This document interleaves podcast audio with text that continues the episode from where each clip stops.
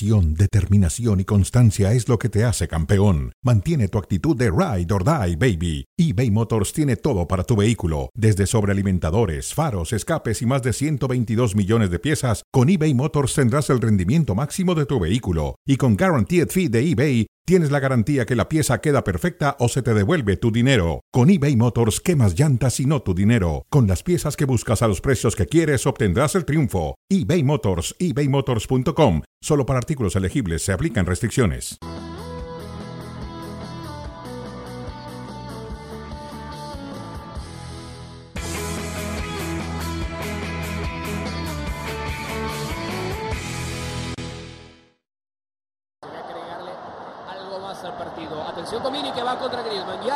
Fue al penal.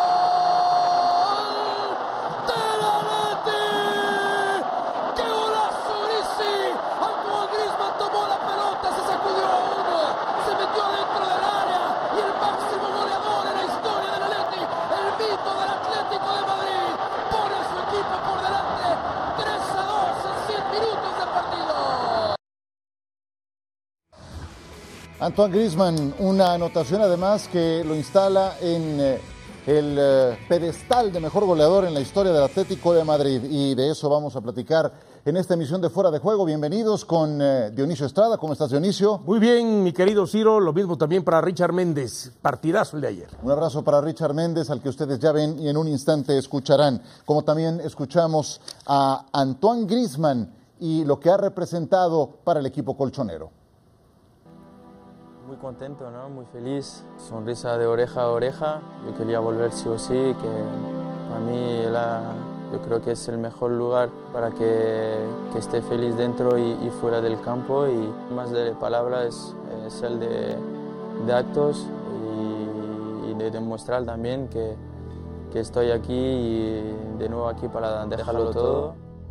El regreso de Antoine Griezmann al Metropolitano fue, cuando menos, complicado. La tensión con ciertos sectores de la afición colchonera, la baja de juego que arrastraba desde su etapa en el Barça y una lesión muscular que lo marginó de los terrenos de juego durante casi tres meses, culminaron en una temporada 21-22 muy discreta para el francés. Al inicio de la siguiente campaña, Antoine fue relegado a un rol como sustituto y sus minutos se vieron limitados debido a una cláusula contractual entre su club y el Barcelona. Finalmente, los Blaugranas accedieron a negociar el monto por la transferencia definitiva de Grisi. Fue entonces que el principito que necesitaban los colchoneros reapareció. Sé que mucha gente lo quiere escuchar en mi voz. Pido perdón por todo el daño que pueda haber hecho a, a la gente, pero yo el perdón que más quiero dar es en el campo. Las estadísticas del Galo en 2023 fueron impresionantes. 26 tantos y 13 asistencias en todas las competencias, volviéndose indispensable en el esquema del Cholo Simeone. Ahora, el 7 ha escrito su nombre con letras de oro en la historia del Atlético de Madrid, superando los registros del mítico Luis Aragonés y convirtiéndose en el máximo goleador histórico de los rojiblancos. Viene Griezmann, se quiere desprender de la marca de Modric, frena va por un costado. Jugador viene, le pega el arco. ¡Gol! El Principito es el rey del gol en la historia del Atleti. Ahora Griezmann empata el partido y se pone solo en la historia goleadora del Atleti. Bueno, leyenda todavía, eso ya el tiempo dirá, ¿no? Eh, si me quedo en las mentes de durante años como lo está haciendo Luis Aragonés, ojalá pueda pasar porque es alguien muy importante para el club, para la historia del club y, y ojalá yo pueda llegar a ese escalón. Yo creo que estamos en el, en el buen camino. De abucheos, aplausos. De suplente a superestrella. De villano a leyenda. No hay duda que Antoine Griezmann encarna lo que se necesita para jugar en el Atlético de Madrid el Cholo Simeone. Ahí lo tienen ya como el número uno entre los máximos goleadores históricos del Atlético de Madrid, superando a la leyenda Luis Aragonés. Y eso nos lleva a preguntarles a nuestros compañeros cuál es el lugar de Antoine Grisman entre los mejores jugadores en la historia del Atlético de Madrid, Richard Méndez. Está ya para ser considerado el mejor jugador en la historia del Atlético y abro contigo porque sé que conoces muy bien la historia de los colchoneros. Un abrazo. Gusto como siempre, Ciro Dionisio. A ver, eh, a uno le cuesta siempre decir el mejor jugador en la historia de un club cuando todavía está activo, pero es que sencillamente los números lo respaldan. Eh, Griezmann ha sido parte también importantísima en el equipo del Cholo Simeone, ese técnico que logró marcar un renacer del Atlético entre la etapa de Antoine Griezmann y la de Don Luis Aragonés, por ejemplo, los tiempos de Hugo Sánchez con la camiseta colchonera y de otros tantos que vistieron la camiseta del Atlético de Madrid hay, un, hay un abismo enorme que fue aquella caída a la segunda división cuando eran todavía los tiempos de Jesús Gil y Gil. Hoy en día el cuadro colchonero es un equipo que ha encontrado una identidad de vuelta, que ilusiona, que se ha vuelto a convertir en ese otro músculo de la capital española, pero que además tiene una estrella y tiene una estrella que ya es alguien histórico, que ya es una leyenda. Yo creo que de los tiempos modernos, sin duda alguna, Ciro, eh, Antoine Griezmann es el mejor jugador de los tiempos modernos que ha vivido el Atlético de Madrid, por ende el de la historia. Muy bien, te pido que vayas pensando en tu podio, me vas a decir uno, dos y tres, mientras escuchamos a Dionisio Estrada. ¿Tú qué opinas? ¿Dónde lo ubicas? Qué bueno que establece Richard Méndez eh, por lo menos esa línea, tiempos modernos, ¿no? Porque si tenemos que considerar toda la historia del Atlético de Madrid, bueno, Luis Aragonés, eh, yo pienso que estaría, eh, seguiría estando en primer lugar, porque además son tres ligas, son dos Copas del Rey, es un pichichi el que tuvo Luis Aragonés como jugador, ya no hablemos después el tema eh, eh, como técnico, y después habrá otros de la vieja guardia del, Atlético de Madrid como Adelardo Rodríguez, que además es el jugador que más camisetas ha vestido las veces del, Real, del Atlético de Madrid, 500, ¿no? Mínimo. Eh, Grisman tiene 369 en ese aspecto, ¿no? Y la otra es de que los tiempos modernos, pues sí, ahí entra, empezaría ya a entrar Grisman, el, este, el niño Torres, ¿no? que es un idolazo además, no más allá que es el sexto eh, goleador del equipo en la historia, el propio Futre en su momento, Pablo Futre, ¿no? Entonces, este. Pero eh, creo que este está por encima de claro. ¿Quién? Eh, Grisman. No, no, no, no, no, claro. Grisman en el aspecto, no solamente cada gol que mete es un récord. y, y, va a durar mucho porque además todos los goleadores que están abajo de él o algunos ya no están activos u otros ya ni siquiera están. No nada más lo mides por goles, la calidad que tiene, lo que te demuestra. Y además el sacrificio, el sacrificio del que es, capaz. Eh, y las zonas que juega, ¿no? Sí, claro. Puedes jugar como un punta, te puedes jugar como un media punta, te puedes jugar como un interior. Eh, cuando lo ha recorrido atrás, justamente el Cholo Simeone en este torneo lo ha puesto como un interior por izquierda, cuando en la selección de Francia o en otros momentos lo hemos visto como un volante por derecha, por ejemplo, ¿no? Entonces, realmente la calidad que tiene lo que participa, lo que hace jugar a su equipo del medio campo hacia adelante o en ese último tercio de terreno de juego, no cualquier jugador. ¿no? diría que es un histórico en activo y no es el único que tiene este plantel, Richard, del Atlético de Madrid. Tienes también al Cholo Simeone, es un histórico en activo. Sí. Ya superó el récord de más partidos dirigidos y hasta Coque creo que alcanza ya también esa consideración. Richard, adelante con lo que querías decir y también con tu podio. Venga. Sí, a ver, hay algo importante cuando hay jugadores como Grisman, y Grisman es un genio, y los genios necesitan aparecer a veces pocas veces en un partido para darte genialidades. este tipo de jugadores tienen que coincidir con un equipo que eh, le permita desarrollar su fútbol, pero sobre todo coincidir con un técnico que le sepa sacar lo mejor de sí. Y esa es la combinación perfecta que ha encontrado Griezmann. Por eso escuchamos en sus palabras la alegría de estar vistiendo la camiseta del Atlético de Madrid, de tener el entrenador que le ha dado esa libertad. Es el único jugador que goza de libertad en la cancha. Por eso que vemos eh, eh, a este nivel a Antoine Griezmann. Hablando del podio, Ciro, ¿por dónde quieres?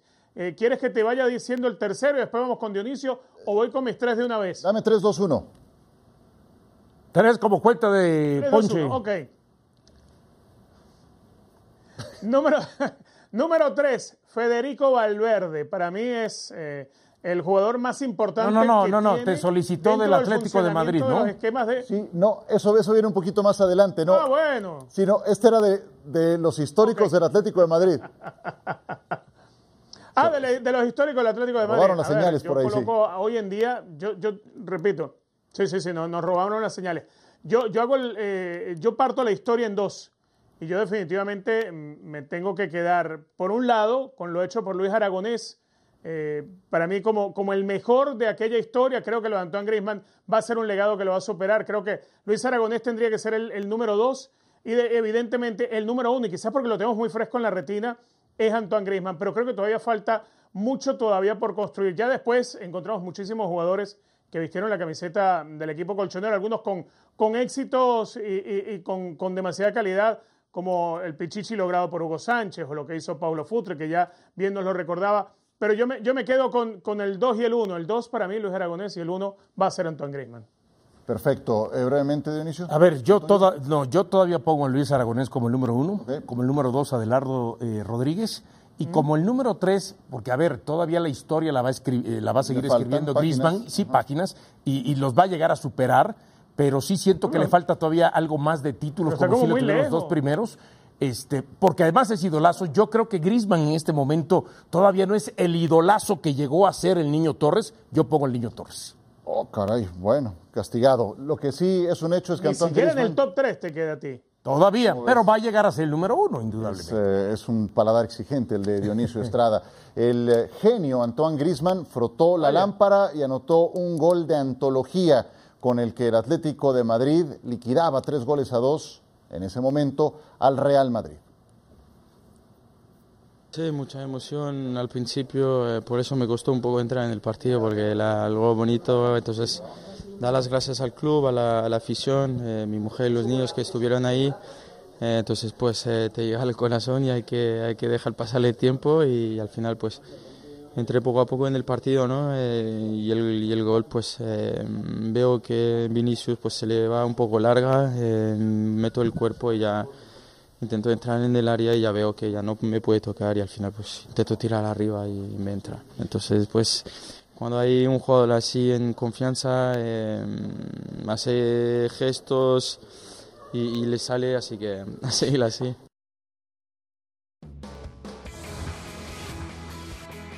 Haces más, logras más. Es presentado por The Home Depot. Hoy nos deshacemos en elogios para Antoine Grisman y fue, creo que número 20 en la votación al Balón de Oro. Mayor participación de goles, jugadores del fútbol español en esta temporada en todas las competencias. Bellingham es quien supera a Antoine Grisman, seguido por Morata. Nada más eso. Dos y tres juegan en el mismo equipo. Rodrigo está en la cuarta posición, Lewandowski 17, Artem Dovik ocupa la posición eh, que vemos ahí, número 6 involucrando Liga, Copa del Rey, Supercopa y torneos de la UEFA. Esto nos lleva a hacer, ahora sí, un podium de los tres mejores jugadores en España. Richard Méndez, ya lo tenías visto. Vamos con tu podium de los mejores jugadores en España. A ver, en el presente que voy entendiendo y por la importancia, ya yo te adelantaba lo de Fede Valverde, para mí estaría de tercero en ese podio por lo importante que es para los esquemas que trabaja Carlo Ancelotti, porque para mí es quizá el jugador, aunque no es el más brillante que tiene en la plantilla, es el jugador del cual no puedes permitir que se te lesione o que te quede suspendido, porque ese sí puede hacer que se caiga el mediocampo. Eh, ese sería mi número 3. El número 2 yo voy a poner a Jude Bellingham, para, eh, perdón, a, Antoine Griezmann. Viene haciendo una gran temporada Griezmann, está en un equipo ideal, pero también es cierto que ha tenido partidos en los cuales ha desaparecido prácticamente del todo, como aquel que pierden en el Estadio Gran Canaria frente a la Unión Deportiva Las Palmas, como el partido frente al Athletic Club. O sea, ha tenido los partidos en los cuales desaparece la gran figura del Atlético. Y para ser el mejor de una temporada, tienes que estar permanentemente siendo figura de tu equipo. El número uno es el que figura del Real Madrid, el Jude Bellingham. Hay una diferencia entre Bellingham y, y Antoine Griezmann, es la edad. Griezmann puede ser un líder sin la pelota, eh, porque tiene la jerarquía, porque tiene el peso, pero además tiene el respeto de sus compañeros. Jude Bellingham es un niño, no se nos olvide, es un juvenil prácticamente, y es el que tiene muchas veces don de mando y carácter y personalidad. Yo creo que por eso, por esa pequeña diferencia, yo coloco a Jude Bellingham por delante de Antoine Griezmann en ese podio. Y, yo agregaría en ese sentido, porque comparto lo que dices en relación a Bellingham, para ponerlo número uno, de una vez lo voy anticipando, eh, no nada más por el tema de la edad, también porque ha sido el goleador del torneo, ha sido quien ha cargado con esa responsabilidad con el Real Madrid cuando ni siquiera era eso precisamente lo que se esperaba de él, pero Ancelotti lo supo poner en la posición para cumplir de esa misma manera. Dionisio, danos tu 3, 2 y 1. Fíjate que el número 3 eh, disputado, ¿no? Porque por lo menos podríamos encontrar cuatro o cinco jugadores, ¿no? El propio Dovic, por ejemplo, con su equipo, el mismo Vinicius, más allá de las lesiones, que no ha estado toda la temporada, pero que ha empezado a marcar goles. Lo mismo Rodrigo, que parece tuyo, no me que empieces ha a quemar los despertado. míos. ¿Eh? Pero yo voy a poner, y te voy a, decir, te voy a decir por qué me decidí por Sabio, por Sabiño. Sabiño. 20 partidos, en el último no también, ¿eh? no, no- no fue, eh, titular, pero tenía una dolencia física. Este, cinco goles, cinco asistencias en la temporada, pero sobre todo por la edad que tiene. Extremo izquierdo. Sí, extremo izquierdo. La edad que tiene es el más chico de todos los que pudiéramos encontrar pues, este, en, estos, este, en estos nombres que tenemos. Y además se empieza a nombrar la posibilidad de jugadores como de equipos como Barcelona, como el Bayern Múnich, como algunos de Inglaterra que estarían interesados, más allá que se va a quedar en el Girona, pero no perdamos de vista que el próximo verano capaz y se une al equipo de Pep Guardiola, ¿eh? Capaz y se une al equipo de Pep Guardiola. No olvidemos que es Citigroup Claro. el propietario Así de Girona también. es. Entonces, bueno, Sabiño me parece sólido y me parece bueno para darle un poco de diversidad. Dime tu número dos y Y uno. venga. Antoine Grisman, sin lugar a dudas, por todo lo que hemos hablado de él al arranque de, de este programa, porque no solamente es estadística, no solamente es, es goles o las asistencias, es lo que le aporta a su equipo, las posiciones que termina jugando, dependiendo dónde lo ponga el cholo, dependiendo también del mismo rival, puede ser como un hombre punta, acompañando a otro delantero, un media punta, un interior por izquierda, lo puede tirar por derecha, entonces le da muchas soluciones en ese perímetro, perímetro del último tercio del terreno de juego, la calidad que tiene, la visión que tiene. Ya vimos el gol que nos regaló el día de ayer, así que Antoine Griezmann, ¿no? Y, co- y como número uno, yo ahí estamos todos este, iguales, ¿no? Jude Bellingham. en Bellingham, sí. sí, Bellingham, porque al margen de que es cierto, quizá este Bellingham no eh, ha encontrado el gol como sí lo tenía en los primeros partidos de la temporada, porque ya empezó a aparecer Rodrigo, porque empezó a aparecer José Lu, porque empezó a aparecer este, el propio Vinicius. Bueno, hay que decirlo y establecerlo, ¿no? Al final de cuentas, es el líder de goleo, en la edad que tiene, se ha echado al equipo al hombre en los partidos eh, importantes, quitando el de ayer y por supuesto aquel de contra el Atlético de Madrid en la liga. Pero lo de Jude Bellingham, que no le pesa la camisa, la camisa del Madrid, que no es cualquier camiseta, entonces es importantísimo. Por supuesto, eh, yo no voy a caer, no, no seré repetitivo en eh, relación al 1 y 2, ya hablamos suficiente de Antoine Griezmann y tiene bien ganado esa posición en el número 2. Como número 3 también me sentí obligado a poner a alguien del Girona.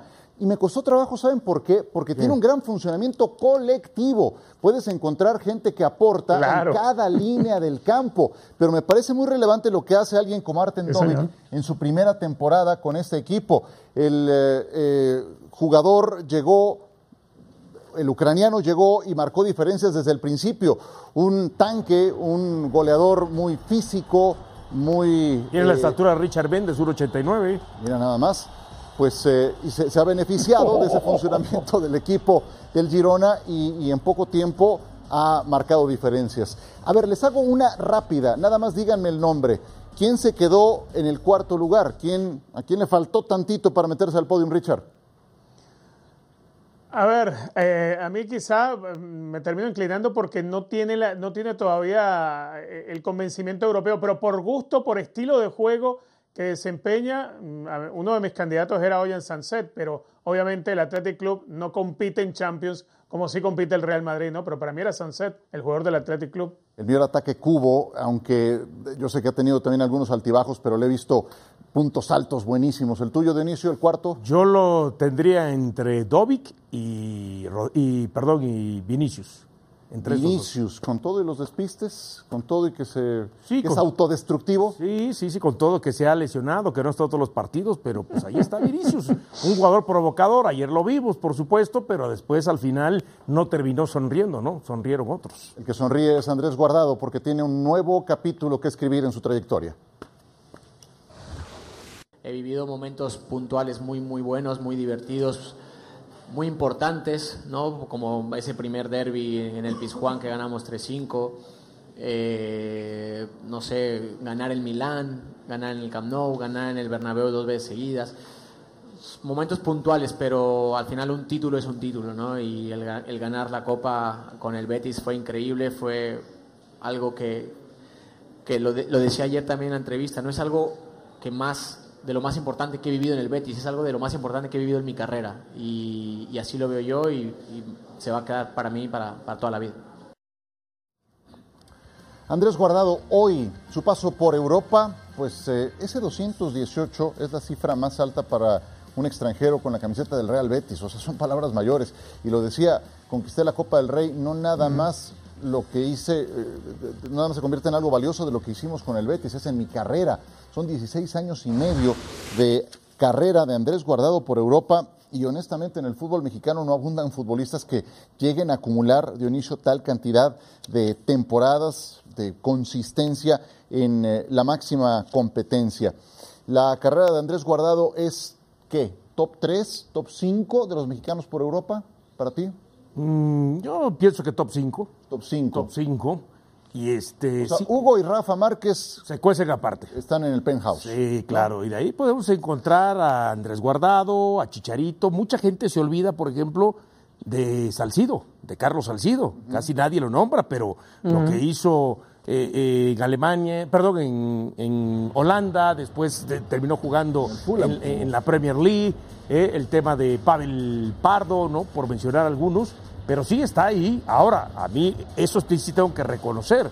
Al final de cuentas, lo que más destaca para ponerlo quizás en el tercer o cuarto sitio a Andrés Guardado es la longevidad, una longevidad de acuerdo a la consistencia, Sí. a la regularidad, a la mentalidad, porque otra, yo veo, ¿no? Los jugadores mexicanos, esos que van y regresan al año o a los seis meses o a los dos años. Andrés Guardado tuvo que comer en el Deportivo La Coruña en un este en una segunda división, y nadie lo aguanta. Ya vimos lo que pasó en su momento con César Montes, que se puso sus bollos y no quiso ir a segunda división. Y, y Andrés Guardado comió ahí, se las aguantó. Y por supuesto, ídolo en Holanda, ídolo, tan- no no voy a decir a lo mejor tan ídolo, pero sí un referente de este equipo Betis en los últimos años. Claro, se, se- se fue con honores de tres equipos distintos, eso no cualquiera, de verdad. eh, y yo sí le aplaudo a Andrés Exacto. Guardado que se autoexigió Claro. para mantenerse hasta lo último en alta competencia. Lo más fácil era regresarse a México o a la MLS y él dijo hasta donde yo dé y consiga. Y podría parecer que es una campaña en la que no ha jugado, no, para nada. Es ahora que ha jugado más todavía con el Betis, porque se lesionó Exacto. Guido Rodríguez, porque al principio Carvalho era también, creo, ¿no? William Carvalho, que Ahora, estaba con y- temas de y El lesiones. último partido el, el fin de semana jugó 90 minutos. No, sí, sí, sí, por supuesto. ¿Dónde viste la mejor versión, Richard, de Andrés Guardado? A ver, um, yo tendría que partirla entre un buen tramo cuando pasó por el Deportivo La Coruña y otra, obviamente, en el Betis. A ver, Andrés Guardado le tocó reinventarse incluso en su posición. Eh, Andrés Guardado fue capaz de, ser el jugador más importante de un esquema para sostener un planteamiento táctico sin ser él la figura de un equipo y sin estar en un equipo con aspiraciones reales de campeonar, sin, sin ser considerado, no sé, como si fuese un jugador del Real Madrid, del Barcelona, del Atlético. Andrés Guardado, tanto en Alemania como en España, siempre en equipos medianos, fue capaz de mantener la constancia y de mantener vivos a esos equipos. Andrés Guardado es esa clase de jugador no solamente que se reinventaba, es ese jugador súper inteligente tácticamente, con la, capacidad para tomar las decisiones más correctas. Eso es algo que en el momento en que Guardado llega a Europa no todo el mundo lo manejaba. Quizá uno le queda siempre más fresco en la retina lo hecho por, eh, por Rafa Márquez, por ejemplo, porque jugaba en el Barcelona. Lo hecho por Hugo Sánchez porque era el pichichi y el goleador del Real Madrid. Esa imagen la, la vas a tener fresca para toda la vida por la camiseta que vistieron. Te va a quedar fresco en la retina lo que hizo Chicharito y sus goles con el Manchester United o el Madrid. Pero lo que ha hecho Andrés Guardado en equipos medianos y mantenerlo siempre en pelea y ser alguien que, que es solidario con el compañero, que se reinventa, que sabe darle un segundo aire a su profesión, lo tiene que colocar seguro entre los cinco mejores de la historia de los mexicanos que hayan vestido camisetas de clubes en primera división en Europa. Ojo, y siempre en ligas de nivel, eh, porque no es fácil llegar a Alemania y hacer de titular, no es fácil llegar a España y hacer de titular, y él siempre, siempre fue titular, quizá en los últimos tiempos por un tema natural, de edad, de desgaste, eh, tuvo que dar un par de pasos atrás, pero siempre estuvo listo, como le sucedió en estos últimos tiempos, cuando hubo necesidad que Guardado, que Guardado saliera a la cancha, era el hombre encargado en marcar los ritmos de partido, en, dar cierre a los partidos cuando se ganaba por la mínima y había que saber amarrar un poco el resultado Para eso siempre el entrenador volteaba y encontraba a Andrés Guardado en el banco de suplentes del Betis y era el encargado en hacerlo. Así que eh, una carrera brillante y alguien que hay que aplaudirlo, pero de pie. Hay que ponerse de pie para aplaudir a Andrés Guardado. ¿Por qué deja al Betis? Yo lo habría entendido cuando el Betis lo pasó mal para poderlo inscribir. Lo habría entendido en otra temporada en la que estuviera registrando menos minutos, no en esta, ahora que tiene 37 años. Díganme brevemente en 30 segundos, ¿por qué crees que está dejando al Betis? Porque a mí me da la impresión que el proyecto que le presentó Grupo Pachuca, entendiendo también que él se sintió que quizá ya no iba a ser tan considerado en el resto de la temporada, sí, más de 400 minutos, sí, sí, sí, sí, sí lo pienso así, este, le terminó por atraer. Hay algo importante, a mí se me hace que el Grupo Pachuca le dijo, ok, tú vienes y vas a estar un año, dos años con nosotros, pero nos interesa, de acuerdo a cómo piensas y ves el fútbol, porque muchas veces te hemos escuchado qué harías en beneficio del fútbol mexicano. Que lo apliques acá. Que lo apliques acá como directivo. Creo que eso es algo importantísimo para él. ¿Te queda claro por qué deja el Betis, Richard? Sí, además hay, algo en lo, en lo, que yo veo lo personal. Andrés Guardado es un caballero. Andrés Guardado no se va a quedar a robarle a ningún equipo. Andrés Guardado hoy de pronto no puede entender que no, no esté como para ser titular si está la base completa del Betis o de cualquier otro equipo que pueda tener en la liga. Pero en el campeonato mexicano es titularísimo en cualquier equipo, no solamente en León, porque tiene la capacidad para ello. Andrés Guardado le va a hacer mucho bien a él, obviamente, dejar el Betis por la puerta grande como lo hace y llegar al fútbol mexicano y empezar a sembrar mucho de lo que él trae, no solamente el conocimiento, sino lo que él pueda aportar a los jóvenes de un vestuario como el León. Hoy Andrés Guardado, para mí, titularísimo en cualquier equipo de la Liga Mexicana, llámese América, llámese eh, Tigres, llámese el que sea. Hoy la, la suerte lo lleva a León, pero sin duda alguna Andrés Guardado es alguien que no se iba a quedar en Europa robando, entiende que es el momento de irse y de irse por la puerta grande. Me permite, Ciro, yo agregaría el tema de lo que preguntabas, en qué momento su mejor... Yo agregaría lo cómo le fue en Holanda, que le fue muy bien. Por supuesto. Eh, despedida seguramente lacrimógena este domingo en el partido Betis contra Barcelona que tendremos por esta misma pantalla. Sorteo de la Copa del Rey, cuartos de final, Celta de Vigo, Real Sociedad, Mallorca contra Girona, Atlético de Bilbao contra Barcelona, Atlético de Madrid contra Sevilla a un solo partido próxima semana. ¿Con qué te quedas de este sorteo, Dionisio? Eh, primero que lo del Atlético de Madrid lo veo robado, más en casa. Robado. Sí, más te doy en un casa dato. Atlético trae 25 juegos al hilo sin perder en sin casa. perder en el Metropolitano, imagínate. ahí lo tienes. La otra, ¿con qué me quedo? Que el Barcelona, eh, hoy si me, me dices queda en el camino Barcelona, se queda en el camino. Se queda en el camino. Sí, va ante el Athletic de Bilbao, que en las dos últimas eh, Copa del Rey lo ha dejado fuera también. camino, sí. y, y me quedo con el tema de que... Ya no le dejaste nada a Richard. Ah, perdón, no, yo pensé que necesitabas No, los no, no, dale, no, no, no, no. Y este, difícil para el Vasco Aguirre es Girona. Uf, sí. Y en el otro veo también a la Real Sociedad haciendo bien sobre Celta. El Girona en 26 minutos le había hecho tres goles al Rayo Vallecano en su eliminatoria. Richard Méndez, ¿con qué te quedas?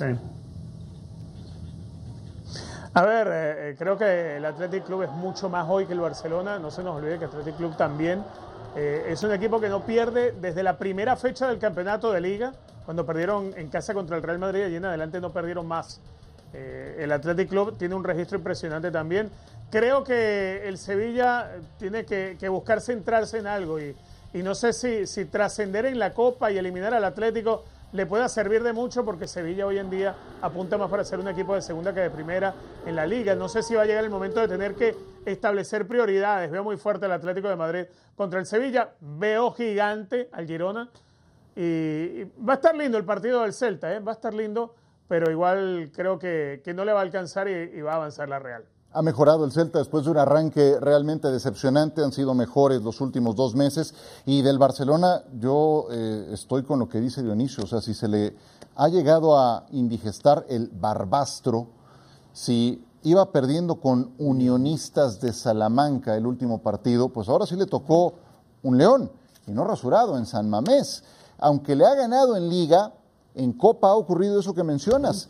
Entonces, a juzgar por el funcionamiento colectivo tan decepcionante que ha tenido el Fútbol Club Barcelona últimamente, no me extrañaría Con eso, eso- que menciona Dionisio. Y con esto que tú mencionas, pregunto, ¿sería sorpresa si Barcelona pasa esa eliminatoria? Sería sorpresa. No, no para tanto. No, No, no. para tanto, ¿no? No, Pero no. creo que hoy, creo que hoy, eh, además siendo el Athletic Club, repito, el Athletic Club local y el Athletic Club no pierde en casa desde la primera jornada de liga. Sí, sí, Para sí. mí el, el favoritismo hoy está con el Athletic. Sí, veo más funcionamiento colectivo, más entendimiento de equipo en el Athletic Club que en el Barcelona, que es una olla de presión que cada vez afecta más a su entrenador. Nos vamos, señores. Un abrazo, Richard Méndez. Siempre un gusto. Rapidísimo se ve este programa. Se fue. Gracias, Dionisio. Gracias, Ciro. Buen fin. Un abrazo, muchachos. Venga.